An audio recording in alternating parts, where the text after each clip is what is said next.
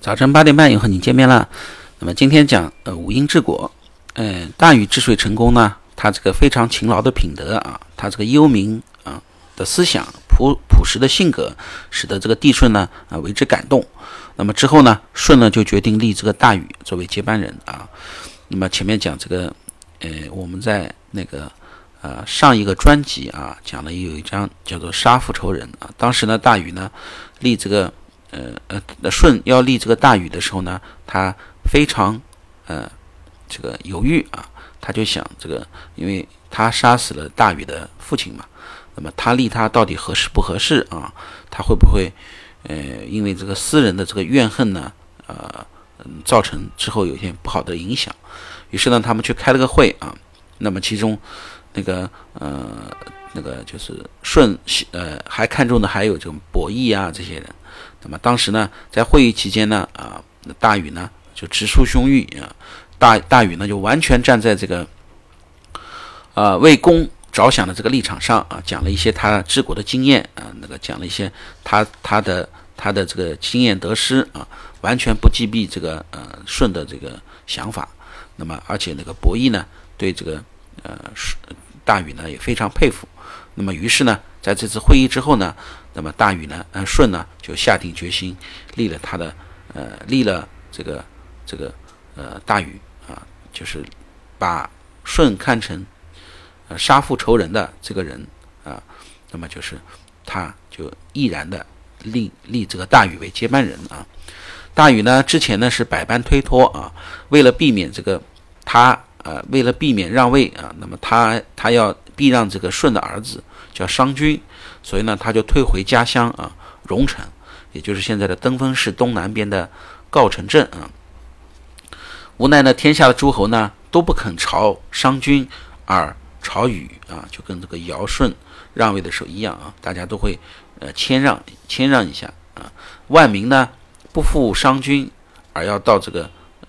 禹的住所啊。这个这个其状呢，就如这个惊鸟飞天啊，害鸟入园啊。就是，嗯这个大禹一去哪里啊，就紧接着一帮子人，就像飞金鸟飞天一样的这个情况啊，拥挤到这个呃大禹住在哪里，那么他们就到哪里。大禹呢看到诸侯和万民呢如此啊要求呢，不得已而颠登天子位啊，定都于他的家乡荣城，以他的部落名为国名啊，成为夏后啊。那么夏朝呢，我们认为就从这开始就叫夏朝了啊，名字啊。大禹登君位以后呢，生活还是跟以前一样简朴啊。据说他的饮食呢非常薄非薄啊，但是呢对鬼神呢十分孝敬啊。祭祀的物品呢非常丰富而又清洁，他的衣服呢都是粗布做的，非常陈旧。但是祭祀时候穿的那个礼服呢却相当的精致啊。大禹的那个宫室呢，呃非常啊简陋，他呢经常出现在田间啊，观观看田地的这个。呃，沟渠系统啊，努力改进这个呃农田的灌溉和这个排涝设设施啊。所以说，大禹治水跟后来夏朝发明酒也有一定的关系啊。那么就是说，他把农田搞得好了，他把这个水水利灌溉搞得好了，那么之后呢，就是那个呃粮食就多了，然后自然而然的发明了酒啊。同时呢，他又非常勤奋啊，注意这个官吏的使用、办事的效率。接待有识之人来访呢，一点没有帝王的架子啊。那么据说他也有这个呃一目三握发啊，一饭三图谱的这种说法啊。那么这个就是说呃一目一目三握发，洗一次澡中间要三停顿三次啊。古代人洗澡的确很花时间，就现在那个头发长一米的人洗澡，你想想看麻烦不麻烦啊？那么就说他洗一次澡中间要停三次啊，捏着这个湿的头发出来见这个访客的人。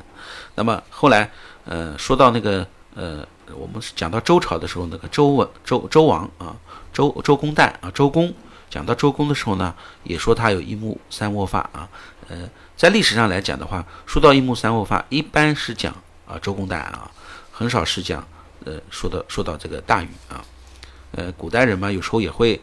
呃比较好的词，他也会把这个好的词都用在呃这个不同的人身上啊，也会有重复啊。那么，为了更好的听取这个民众的意见呢，啊，大禹呢还曾经以听这个五音来治理国家啊。如何听音乐治理国家呢？哦，不是，他不是听音乐，而是呢，他悬挂在这个呃外面呢有五种乐器啊，一个是钟啊，敲钟，知道钟吗？还有个那个鼓，敲鼓的鼓啊，还有磐石，磐石就是石头啊，钟呢是金属，鼓呢是皮革啊，磐石呢是石头。然后这个则就是铃铛啊，铃铛就是这个呃呃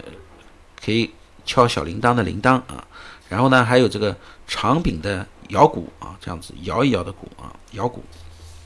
那么这个五个乐器里面啊，那么他呢就命令人啊用这个五个乐器呢，五个五五种乐器呢来表示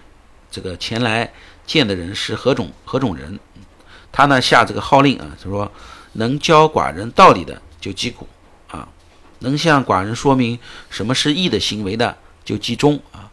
如果能告诉寡人一些鲜为人知的事情呢，就摇铃啊。能告诉寡人忧虑的急务的啊，就是忧虑事情的忧患事情的，那就打这个击打这个磐石啊。如果有要求告状进行诉讼的，那就摇这个呃布朗鼓啊，这个长柄的摇鼓啊。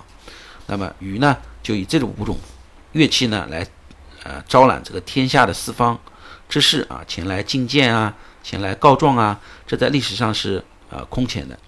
因为大禹呢，